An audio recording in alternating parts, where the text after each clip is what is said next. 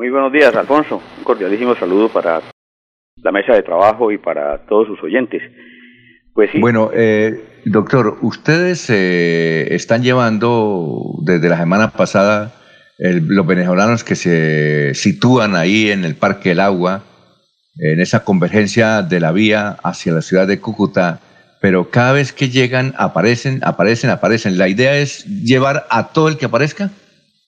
Mira, Alfonso, pues básicamente no es, nosotros no estamos eh, en la coordinación de esta actividad, sino lo que hicimos en la Cámara de Comercio fue recoger algunos recursos por parte de los funcionarios de la Cámara y de los miembros de la Junta Directiva y conseguir unos buses para trasladar un grupo de venezolanos importantes, cerca de 900 venezolanos que nos pidieron que los trasladáramos porque estaban en una situación muy difícil y querían llegar a su país y en una labor humanitaria pues decidimos nosotros pues hagamos busquemos esta solución. Y algunas otras cosas allá de la junta también nos ayudaron en el tema de, la, de conseguir algunos alimentos y conseguir algunas eh, drogas y una atención médica y esto se coordinó por, por medio de la eh, Secretaría del Interior del municipio para, con, el, con inmigración con el fin de que se pudiera autorizar el ingreso a Venezuela. Ya, inclusive ayer tres buses que se habían mandado, en, tres o cuatro buses que se habían mandado eh, ayer a la una de la mañana tuvieron dificultades para el ingreso a Venezuela porque no abrían la frontera y porque no permitían el ingreso y eran las tres de la tarde y no podían ingresar después de que estaban allá desde las diez de la mañana.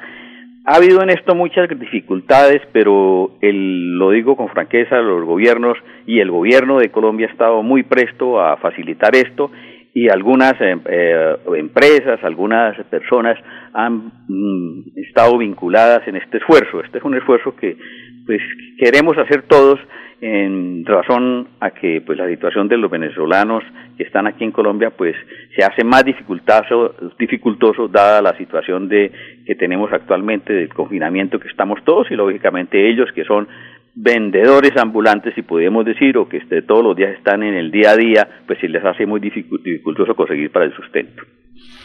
Ah, ahora, ¿y, ¿y qué va a pasar con esa gente que hay posibilidades entonces que esa gente que llega acá porque si usted ve las fotografías o uno pasa por ahí, ve muchísima gente venezolana, ellos tienen la posibilidad de ser trasladados o se necesita también de otra campaña. Se necesita de otra campaña, Alfonso, porque realmente los esfuerzos que hicimos nosotros pues llegaron a su a su límite final, porque los recursos que recogieron y la conexión que hicimos con algunas empresas de transporte para que dieran eh, en forma mucho más económica los viajes y para que facilitaran todo eso, pues ya se agotaron. Precisamente yo veía hoy, oía hoy que el gobernador de Santander estaba haciendo diligencias pidiéndole al gobierno nacional que ayudara de alguna manera con el fin del traslado de estas, de estas personas porque entiendo que mm, tal vez la gobernación también puso algunos recursos y la alcaldía puso algunos recursos, la Cámara puso algunos recursos, algunos particulares, algunas empresas, pero es que todos los venezolanos que estaban en el país nos están llegando aquí a Bucaramanga, vienen de Cali, vienen de Ecuador, vienen de diferentes lugares, de Bogotá, de todas partes, y resulta que eh, de allá los despachan, de, de pronto les, les, les costean el transporte hasta Bucaramanga y aquí no los, no los colocan y, esto hace realmente dificultosa la situación. Igualmente algunos se vienen a pie, algunos se vienen en camiones de, de, de, carga, en tractomulas, que son las que están en este momento transitando por las rutas del país, por las vías del país, y lógicamente llegan aquí a Bucaramanga y el problema se nos acrecienta aquí a los eh, ciudadanos de Bucaramanga porque las dificultades que ocasionan el tener una, un grupo tan grande de personas pues hace que la situación de seguridad y la situación de convivencia sea difícil para los, para los habitantes de Bucaramanga. Eh, doctor Alfonso, son las 6 y 12 minutos, estamos en Radio Melodía. Hablando de otro tema, vimos por ahí un titular en redes sociales, doctor Alfonso Pinto, que el transporte en el área metropolitana, el transporte urbano, de buses en el área metropolitana está mm, en difíciles condiciones en este momento? Sí, Alfonso. Es decir, es la dificultad que tenemos todos los empresarios. Yo lo digo como presidente de la Junta de la Cámara de Comercio, que nosotros hemos venido encontrando pues eh, las quejas de todos los empresarios, las dificultades que se tienen a diferente orden. Y el transporte, pues indudablemente está absolutamente parado. Nosotros en el transporte colectivo urbano pues estamos trabajando al 5%, algo están haciendo algunas rutas. En el transporte intermunicipal estamos absolutamente parados. Yo particularmente o la empresa de transporte Lusitania está haciendo alguna ruta, la ruta de, de Río Negro, pero es pues, una frecuencia muy muy escasa. Igualmente se está prestando algunos servicios a algunos municipios aledaños a, la Bucaramanga. Pero la situación del transporte es absolutamente grave porque no se tienen ingresos y lógicamente los gastos continúan en como si estuviéramos trabajando. Entonces eso hace dificultoso no solo para las empresas de transporte, sino para todas las empresas de diferente orden. La situación de los empresarios es terrible, grave, y si el, es el Estado no les brinda el apoyo y si las entidades financieras no abren un poquito las puertas para facilitar que esta, que la economía pueda funcionar, eh, realmente nos vamos a ver en grandes dificultades. Nosotros ayer en una junta de la Cámara veíamos y, y, recibíamos las quejas de los empresarios de que van a los bancos y los bancos no les prestan la plata, les enredan, les, les complican la situación, en fin, y, y, oía precisamente anoche el presidente de la República buscando que los bancos realmente le pongan atención a esto, se metan en, el, en, las, en, el, en, los, en los zapatos de, de, todos los colombianos que estamos en una situación muy difícil, los empresarios en una situación muy difícil para conseguir para la nómina, para el pago de servicios, para el pago de la seguridad social, para muchos pagos que hay que hacer y que siguen transcurriendo, esté parado el país o no esté parado el país. Entonces la situación de los empresarios a nivel nacional es de unas dimensiones terribles, terribles, terribles en el aspecto económico y eso pues conduce a que no va a haber empleo, a que no va a haber eh, recursos para la gente y que se va a, se va a acrecentar el problema no solo con el problema del coronavirus, sino con los problemas sociales que se van a acrecentar.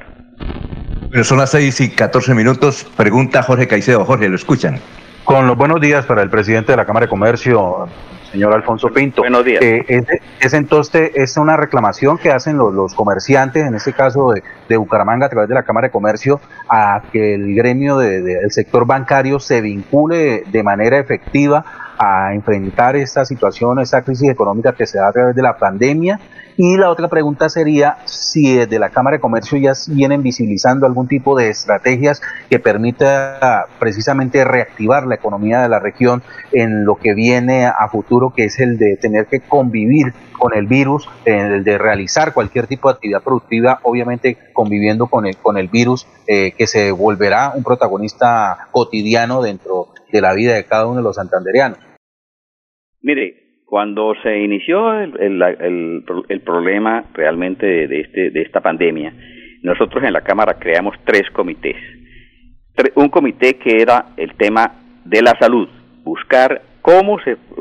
se solucionaba, se buscaba una salida para el problema de la salud. Un segundo comité que se organizó para ver cómo se buscaba una solución al problema social que se presentaba. Y un tercer comité que era el apoyo a los empresarios. El primero consistió y conseguí, y sí, donamos por parte de la Cámara de Comercio mil millones de pesos para que se compraran las pruebas rápidas y se empezaran a hacer en la ciudad de Bucaramanga. En esta semana se van a empezar a hacer esas pruebas rápidas en, en Santander. En estas pruebas, esas pruebas rápidas se están haciendo y estos mil millones sirvieron para comprar estas pruebas rápidas, que tocaba importarlas, que tocaba traerlas, que tocaba hacer un trámite, en fin, y aportamos, algunas otras entidades aportaron, entiendo que se recogieron aproximadamente unos 1.800 millones de pesos y con esa plata se hizo la importación de estas pruebas rápidas que permiten saber exactamente cuál es la situación del departamento de Santander en el tema de, la, de esta pandemia. El segundo comité, que era el tema de la, del tema social, buscamos donar y donamos exactamente 200 millones de pesos con el fin de buscarle comprar unos mercados para repartirlos en todo el departamento de Santander. En Bucaramanga ya se repartieron aproximadamente unos 1.500 mercados en los barrios populares, en Bavaria, en algunos, sectores del norte se repartieron estos mercados por 200 millones de pesos. Y dentro de ese comité también se hizo lo que estábamos hablando anteriormente de trasladar a los venezolanos que estaban aquí en la ciudad de Bucaramanga hacia la frontera con el fin de que se les brindara una, una oportunidad humanitaria y pudieran regresar a su país. Y el tercer comité, que es el que me pregunta, es el tema de los empresarios. ¿Qué hicimos con los empresarios? Primero asesorarlos en el tema laboral, asesorarlos en, asesorarlos en el tema financiero, tratar de que toda la normatividad que iba saliendo ellos la conocieran, tratar de ayudarles asesorarlos en ese tema. En, ese, en, esas, en esa situación virtualmente hacemos reuniones casi todos los días con 200, con 300, hasta con mil empresarios. Hoy se va a hacer una reunión con más de mil eh, eh, empresarios por Facebook Live con el fin de brindarles esa asesoría y ese apoyo. Y en el tema financiero,